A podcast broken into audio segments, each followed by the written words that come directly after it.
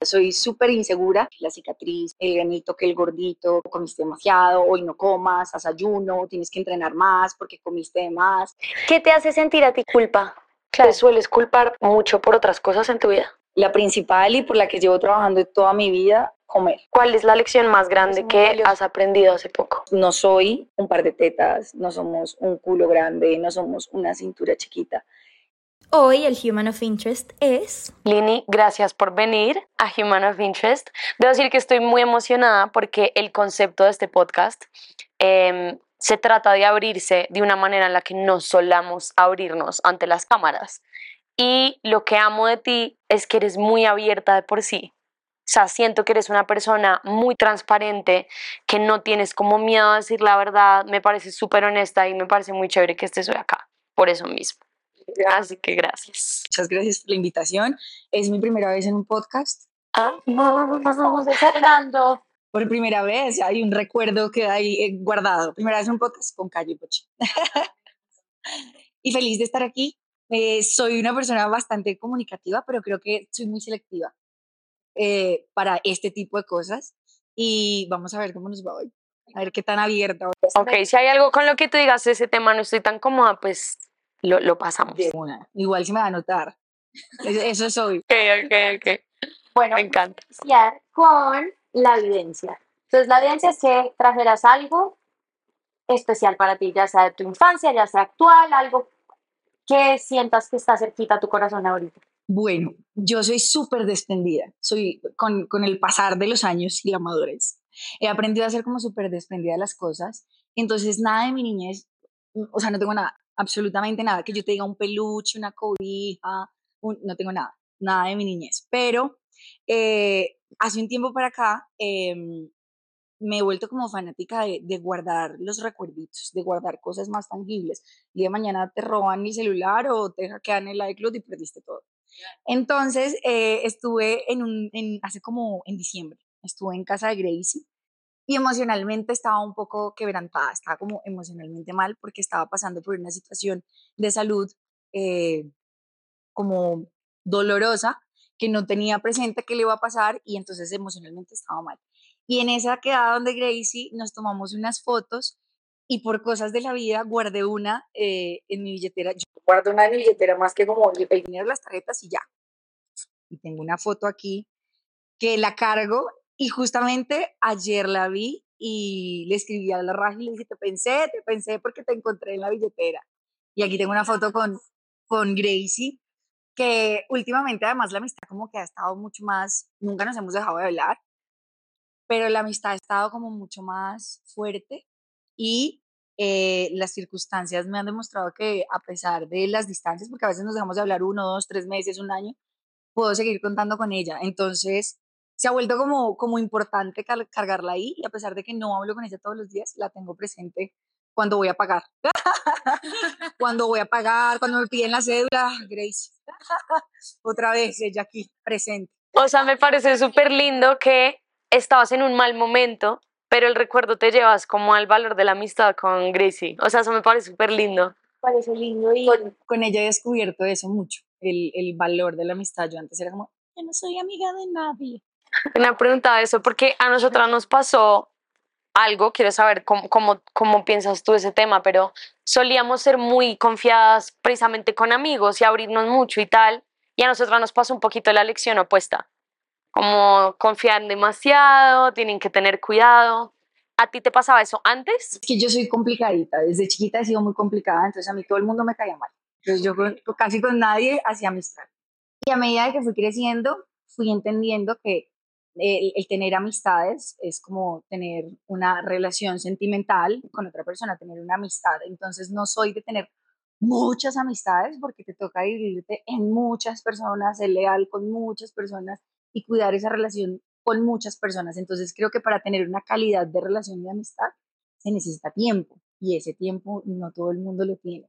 Entonces soy muy selectiva con las amistades, pero cuando soy amiga soy amiga incondicional, leal, el transparente, cuento a mi vida, soy, soy muy confiada con las personas que quiero mucho.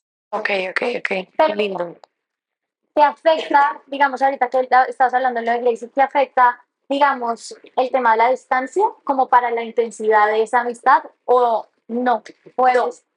No, y lo aprendí con Gracie, porque con Gracie ella primero vivía aquí en Bogotá, éramos muy unidas porque nos unió un proyecto, luego ella hace Chica Vampiro y fueron dos años de amistad súper intensa donde nos levantábamos y nos acostábamos juntas y después ella protagonizó Chica Vampiro y nos distanciamos un montón. Pero aún así cuando nos distanciábamos y nos volvíamos a encontrar nos dábamos cuenta que nada cambiaba, que todo seguía igual. Entonces con ella descubrí que, que cuando uno encuentra con esa persona con quien ser y con quien conectas, ya, ya ahí es. Y con ella descubrí eso, que no hay que estar pegada día y noche para, estar, para ser amigas. Y nos volvemos a ver, nos dejamos de ver, nos volvemos a ver y es como si no nos hubiéramos dejado de ver nunca. Total, eso pasa, eso es súper lindo. Eso es confianza en tus amistades.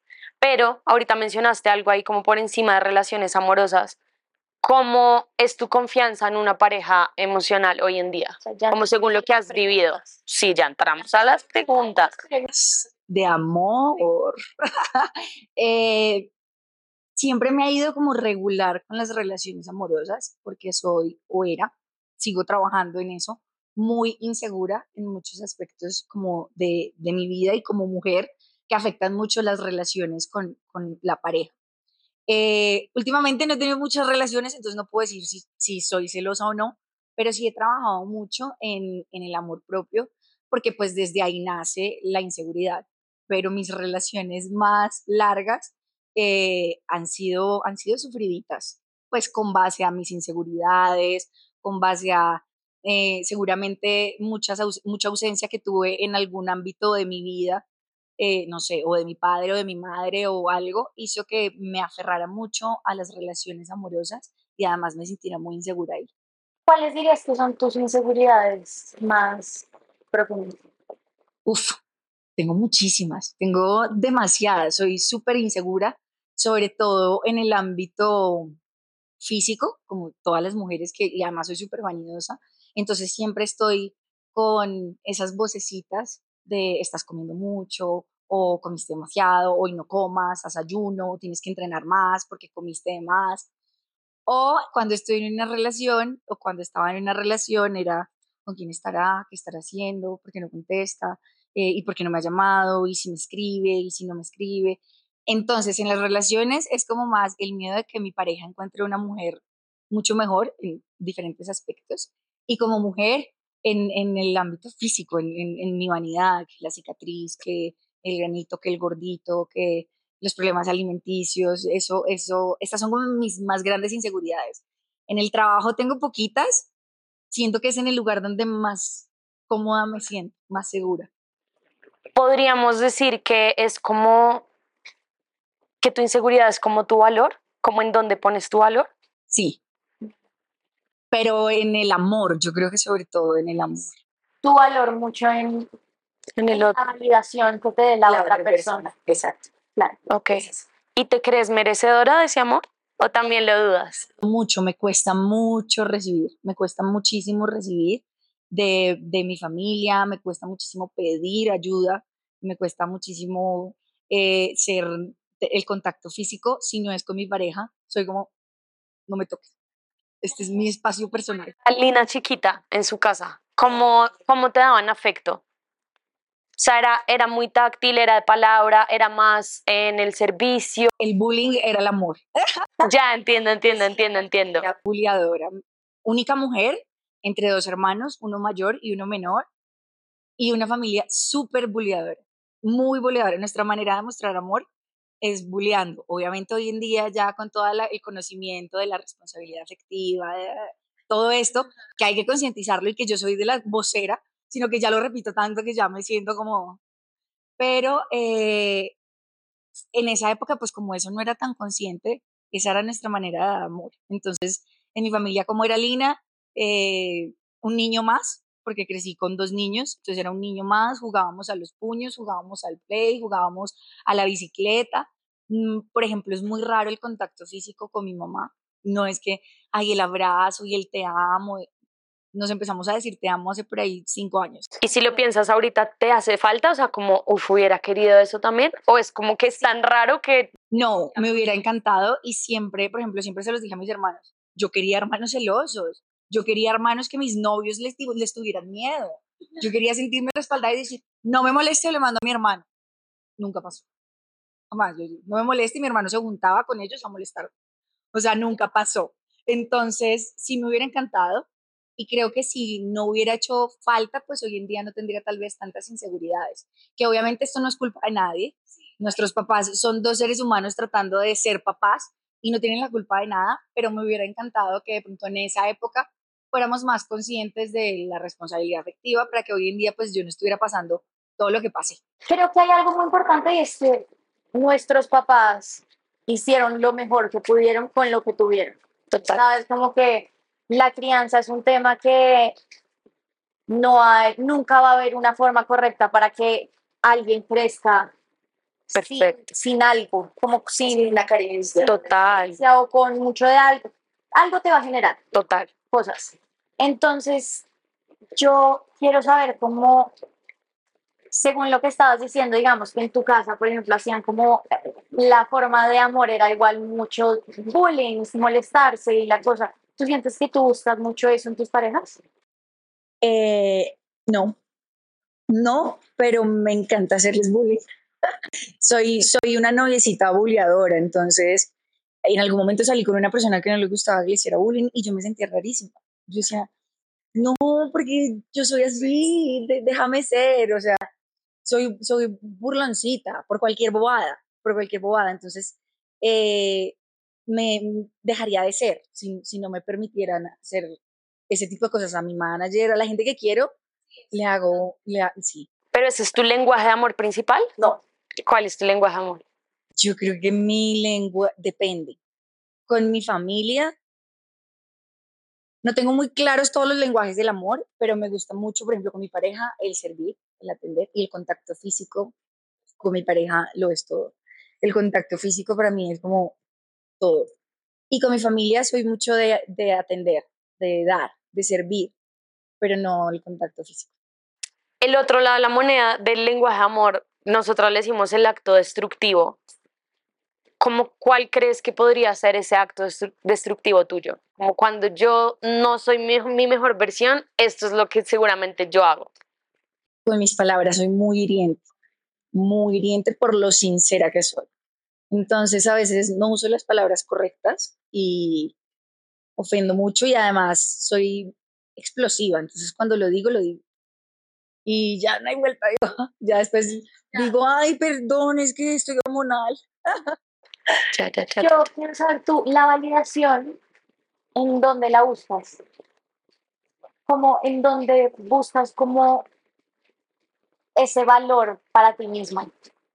Yo creo que lo he estado buscando desde hace mucho tiempo y sigo trabajando en eso. Es en, en, en, encontrar esa pareja que me dé el lugar que quiero. Yo siento que el día que llegue esa persona que me dé el lugar que quiero y que creo que me merezco, me voy a sentir como valorada, como que por fin, por, por fin.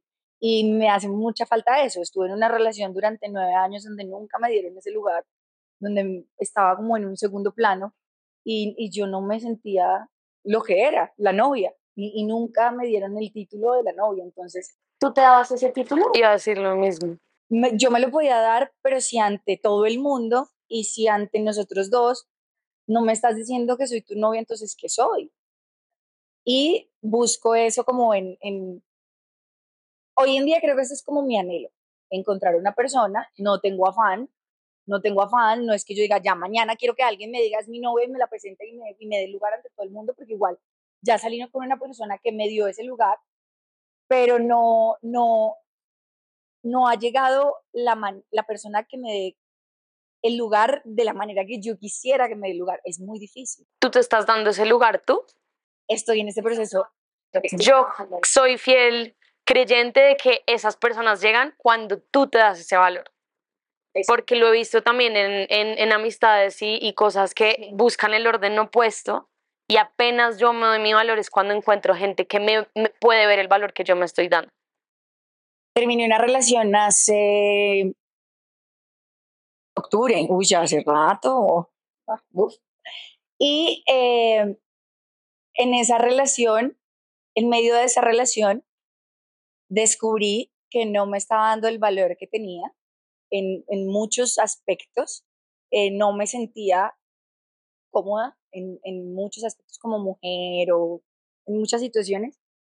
Y, y ahí fue cuando dije, no, yo, tengo que terminar esta relación. Si yo no me doy lo que yo quiero y si yo no acabo algo que no me está dando lo que yo espero, pues no me puedo conformar con algo o con menos de lo que sueño. Y finalicé esa relación. No duramos mucho, pero ante la gente fue lo peor, porque entonces eh, nada me aguanto, nada me soporto, nada. Y sí, en este momento de mi vida estoy tan consciente en el valor que me quiero dar como mujer que nada me aguanto y nada me soporto si traspasa la línea del respeto para mí. Eso era lo que iba a preguntar. Eso se veía traducido en cosas que tú antes sí permitías. Y permití. Porque yo creo que el valor tiene que ver con eso. ¿Qué tanto dejo que pasen mis límites? Entonces ahí ya uno pone las cosas en una balanza. Una relación de nueve años, pero que soporté. Y una relación de dos meses y que no soporté y no voy a soportar. Total, qué lindo. Qué Total, total. Buenísimo. ¿Qué es lo que más te avergüenza que la gente sepa sobre ti? Mm. No, yo creo que, yo creo que nada, si ya lo saben, qué vergüenza puedo, puedo tener, no. Si no, no, no me avergüenza, no. Ni en el nivel público, ni conociendo a alguien. O sea, no hay nada que tú digas como, y esto... Bueno, ya como, como cosas, como, como en lo personal y en el ámbito como del ser humano, no sé, que en algún momento, no tengo uso de razón, no tengo recuerdo, pero, pero que en algún momento hayan dicho, Lina habló mal de otra persona y, y yo estaba ahí. No me, no me gusta. Eso, eso, me avergonzaría, pero no tengo un recuerdo de que haya pasado eso. ¿Te ha pasado que has idealizado a alguien que lo has puesto antes en un pedestal y te ha decepcionado ver la realidad? Claro, obvio, muchas veces, muchas veces con personas conocidas y en las relaciones, pero muchas veces me ha pasado. O sea, sueles ver a la gente más de cómo es. Sí, y más en mis relaciones. Idealizo demasiado a mis parejas de cómo quisieran que fueran y tapo completamente lo que realmente son. Eso también se trabaja en, con el valor de la mano, total, total. Lo bueno es que ya cuando uno es consciente de los defectos y de, lo, y de las carencias y de los errores y de todas estas cosas, las empiezas a trabajar ya y no sigue uno completamente ciego. Yo hace dos años seguramente esta conversación no la hubiera tenido por este mismo hilo. ¿Tú eres autoexigente contigo mismo? Sí, en todo, mucho, demasiado, porque de chiquita me exigían demasiado. Pues empecé muy chiquita en la televisión a los 11 años y en televisión con 11 años que un señor de 50 años te diga qué tienes que hacer y que te diga, así no, llora, pero, pero llora. Entonces te hace volverte exigente contigo mismo. ¿Casa era un refugio en ese aspecto o también había exigencia? En mi casa había exigencia, pero por el lado emocional y sentimental, mi mamá detestaba a mi novio. En esa época era Sebastián Vega, que es un actor, y mi mamá no permitía que yo saliera de mi casa, los permisos eran como súper cuadriculados, si llegas aquí a las 12 y si llegaba a las 12 y uno era castigada 15 días, eras, eh, así era de exigente mi mamá en, en ese ámbito. En lo escolar no. Sí, en lo escolar mi mamá dijo, ¿qué quieres? ¿Estudiar o actuar? Y yo actuar, bueno. Ok, ok, ok. ¿Y si fueras mamá, crees que serías más permisiva? ¿O también serías como el novio, la hora? Creo que sería más permisiva. Y, y yo, no, no hay punto de comparación. Y ya que tengo amigas con hijos, no hay punto de comparación. Pero te, tengo perros y soy muy permisiva. El otro estábamos hablando de eso, que hasta criar un perro es complicado. Es, es complicado. Pero yo creo que sí muestra matices de cómo va a ser uno de papá. Eso dice mi mamá. Mi mamá me dice, yo te veo como mamá perruna y me parece que eres la mejor mamá del mundo. Pero sé lo permisiva que soy. Ahorita tengo una perrita que no cumplió ni un año y me está volviendo loca. Se mea dentro de la casa y yo no le digo nada. Tiene un patio gigante solo para él y yo hay que limpiar. ¿Cómo eres tú brava? Muy brava. Soy, soy muy brava. Soy tan brava que me quito los cucos de para arriba. No mentira. Soy, soy, soy muy brava. Soy tan brava que mato un marrano a cachetadas. No, mentiras. Cuando me pongo brava, me pongo muy brava. Porque soy muy emocional y soy, se me nota todo.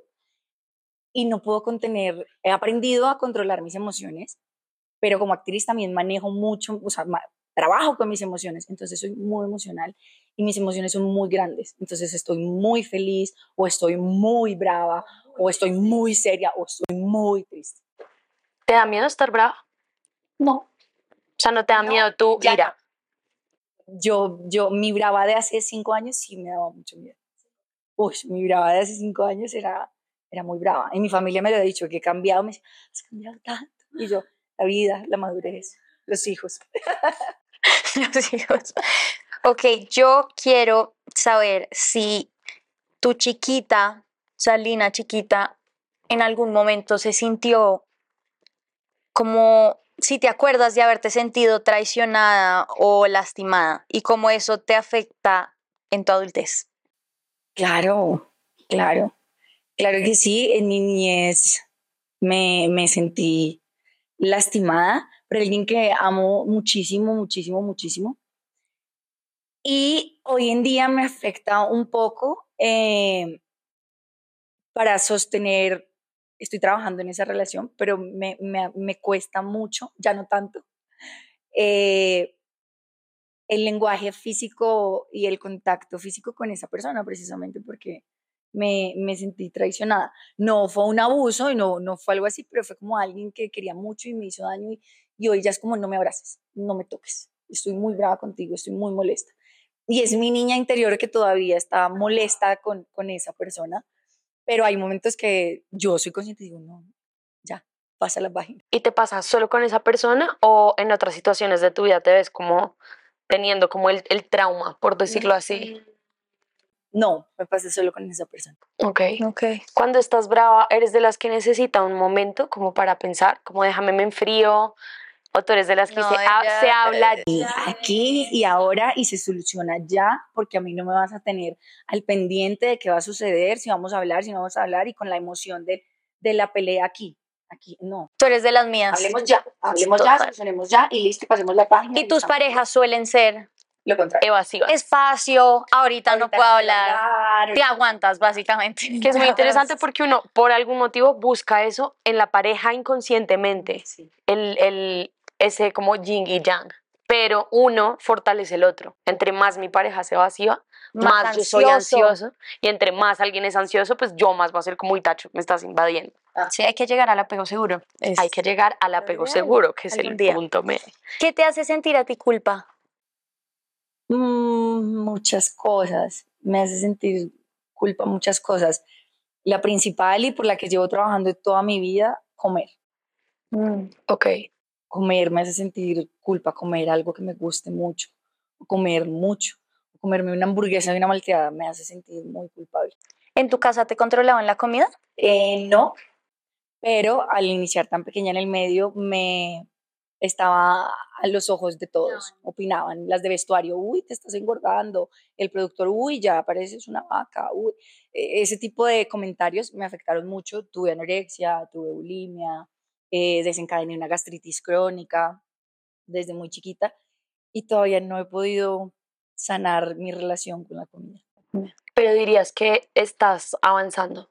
estoy avanzando, como muchísimo más consciente. eh, tengo un doctor de cabecera que todo el tiempo me cuida, me manda dietas, pero no te puedo decir ya estoy bien, no porque me pueden dar atrancones de un momento a otro y voy y me acabo con todo y al otro día digo no voy a hacer ayuno 24 horas porque, para castigarme, pero no, no es como antes, que era hoy, hoy como mucho, mañana ayuno y era un día intermedio, ya hoy me pasa eso una vez al mes o a veces ya pasa mucho tiempo y digo, uy, llevo mucho tiempo juiciosa. Me he vuelto mucho más consciente del cuidado que tengo que tener sobre, sobre mi cuerpo y la relación que tengo con la comida. Ok. Cuando sientes que hay como esos, por decirlo así, como esos desniveles o esas caídas, porque a, mí- a mí también me pasa con el tema de la comida, ¿crees que viene más de ti o por si escuchas comentarios externos que te lo triggerean? Como, ay, ella está muy flaca o, ay, eh, ¿te pasa más con cosas externas o tú contigo en tu mundo? Es conmigo, a mí me pueden decir, estás flaca y yo, no, yo me veo el gordito que se me sale en el rollito del brasier, no. O a veces mm, le digo, estas conversaciones siempre son con mi manager, Clau, me engordé, me subí 5 kilos, el pantalón no me entra, qué sé yo, 4 kilos. Lina, yo te veo igual. No, estoy muy gorda, no he hecho ejercicio hace tres días, me siento muy mal. Lina, yo te veo igual. Y así ella quiera hacérmelo ver, creer, yo en mi mente estoy muy gorda, estoy muy gorda, estoy muy gorda. ¿Te sueles culpar mucho por otras cosas en tu vida? ¿Cómo sientes que, que, que eres alguien que se culpa mucho o no? No, solo cuando como y cuando dejo mis perros. Viajo y los dejo, es como, ay, o me voy mucho rato, siento culpa de no estar con ellos, compartiendo con ellos. ¿Alguna pareja te ha reforzado como esa culpa o ese tema como con el cuerpo? No, no, ninguno, ninguno, ninguno. Sí, Maravilloso. Total. ¿Qué tipo de situaciones o personalidades te activan reacciones tuyas que no te gustan? ¿Y por qué? ¿Qué tipo de? Situaciones, Situaciones o personalidades que tú digas como cuando pasa esto siempre se me sale como algo de acá. Injusticias, injusticias. Estamos aquí y de pronto veo que, no sé, mi manager, por decir, eh, trató mal al chico de la cámara, yo no, no lo soporto. Me, tengo que decirlo. Digo, oye, pero no, no tienes por qué hablar así. O, ese tipo de situaciones injustas me hacen hablar ¿Te consideras una persona empática? mucho, excesivamente empática. Tan empática que a veces igual dejas, o sea, pones tus emociones en un segundo plano. O sea, tú ahí eres la que te ponen otra vez en, ese puesto dos por lo empática que te vuelves con el otro. Sí, y me pasa mucho en las amistades, en, la- en las amistades ya mi mejor amiga, por decir, no sé, eh, supongamos que, sí, una situación y me dice Gracie, ay, Raji, no, mira, quédate que yo quiero tal cosa y tal, me convence. Así yo tenga una prioridad y yo tenga algo importante y así la culpa de ir a ver a mis perros. Si Gracie me convence con algo que me mueva las fibras, yo me quedo a- aún yo sabiendo que tengo algo muy importante que hacer. Y así era con mis relaciones. Dejaba de hacer mi vida por estar haciendo, cumpliendo los sueños de mis parejas. Pero es como porque sientes que la verdad del otro pesa más que tu verdad. Como si lo pones, es es como no, sí, esto. Como si el otro siempre fuera más importante que, que yo. Ajá. Tengo una pregunta. Cuando lo, lo pones así como que el otro es más importante que yo, no, no te lleva también a un lugar de de pronto lo pongo primero, pongo primero a esta persona porque me da miedo que me deje. Es eso. O sea, es abandono, herida de abandono. Sí, no me gusta sentir eso. Y te da miedo que si te vas Me a hacer lo tuyo, wow.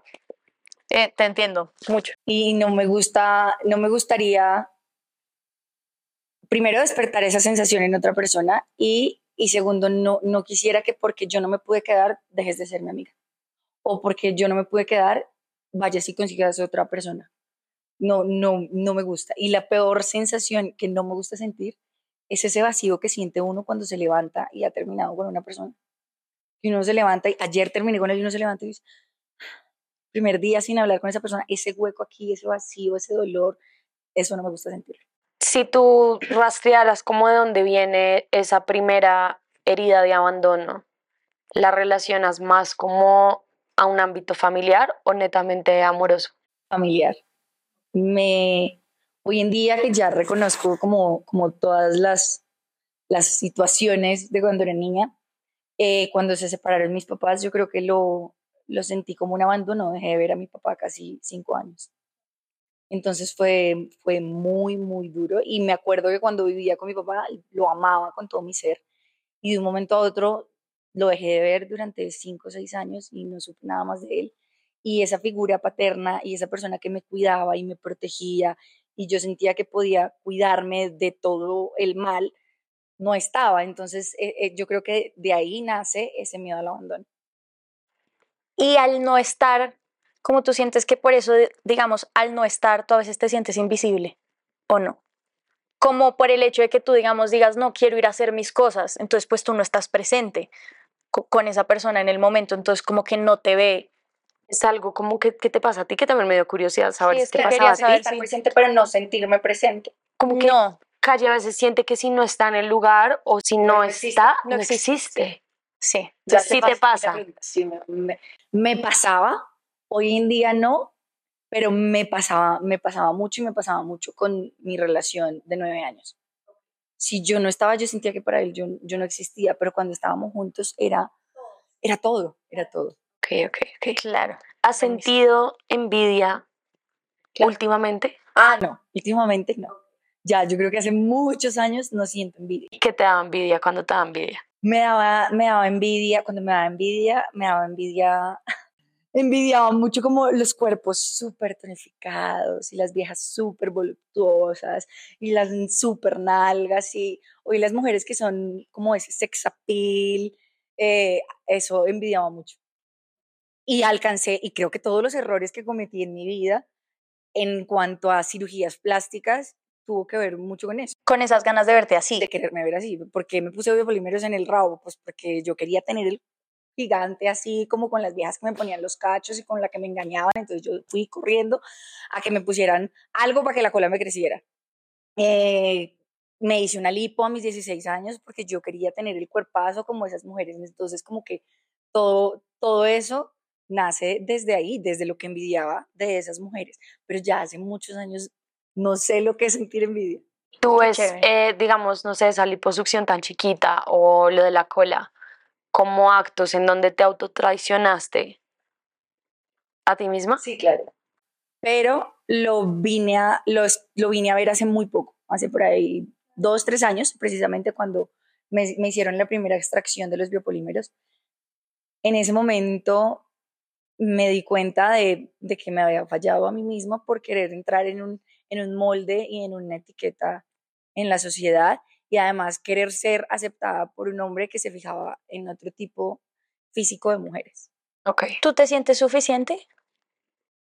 sí, o sea, yo a- ahorita soltera como estoy en este momento me siento suficiente, pero no sé si al estar en una relación me sienta suficiente. Todavía creo que no estoy lista para estar en una relación. Wow. ¿Cuál es la lección más grande que valioso. has aprendido hace poco? Como que la sientas fresquita. Esto aprendí hace poco y Me ha pasado mucho con, precisamente con la cirugía de los biopolímeros, que a raíz de eso entendí que, que no, no soy y no somos eh, un par de tetas, no somos un culo grande, no somos una cintura chiquita. Y eso era lo que yo tenía que haber entendido hace mucho tiempo, pero tuve que haber pasado por estas situaciones para entender que, que yo soy más que, que esto que está aquí. Realmente soy, soy lo que llevo por dentro, soy lo que dejo en las personas, soy el amor que doy y no, no solo lo que soy físicamente. Entonces eso lo he aprendido con, es- con, con, con las cirugías, con los biopolímeros y además que siempre nos tenemos que tomar el tiempo necesario para sanar y sanar bien. Muchas veces sanamos en falso y le hacemos daño a las personas que, que nos rodean.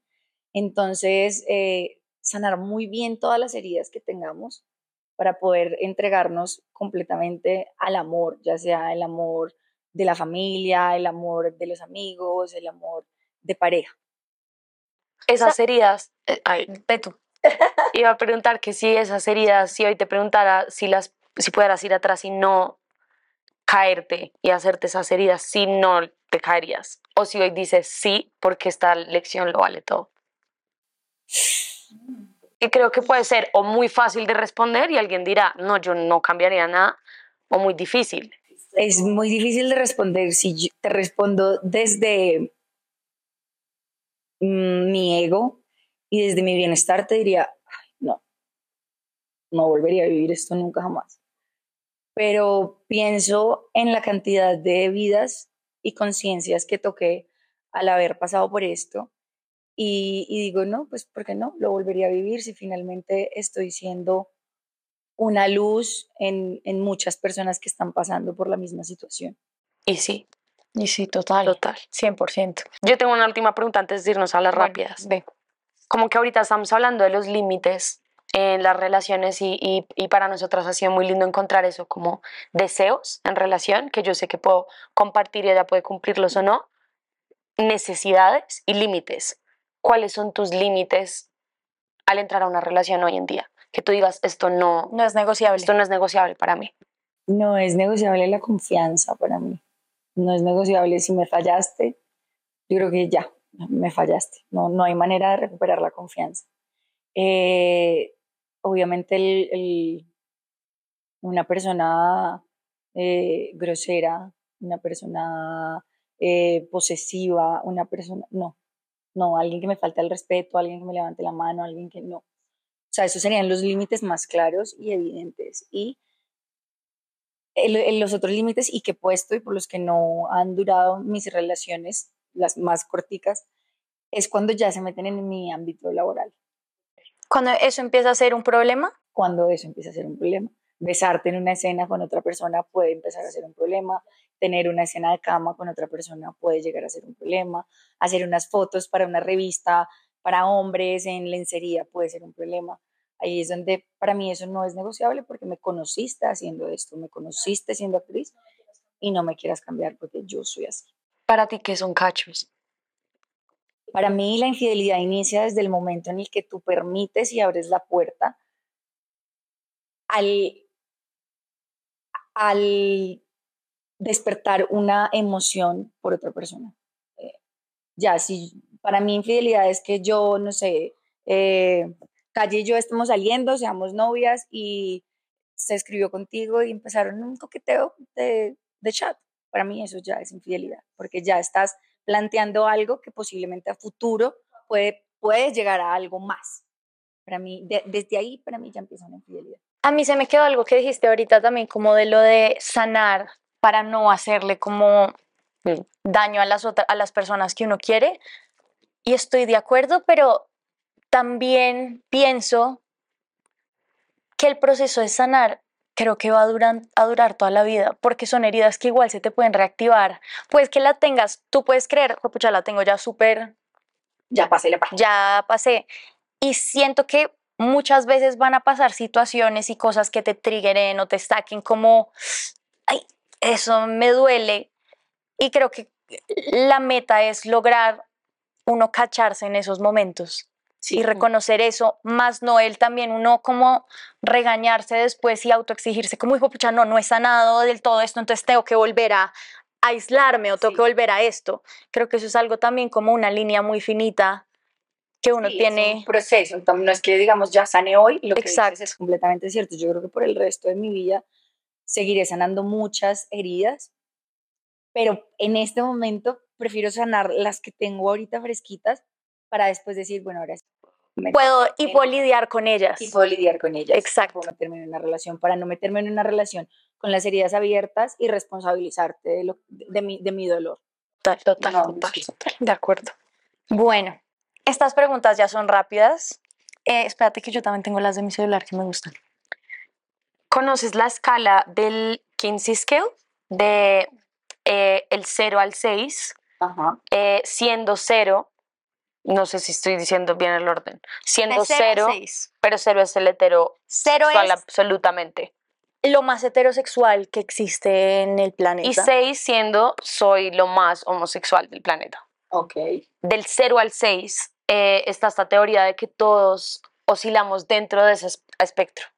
¿En qué número te pondrías uno si tuvieras que ponerte uno? Yo creo que estoy como en el 3. 3, sí, 3. Me encantan los hombres, me fascinan los hombres, me considero súper heterosexual, pero he visto mujeres que digo,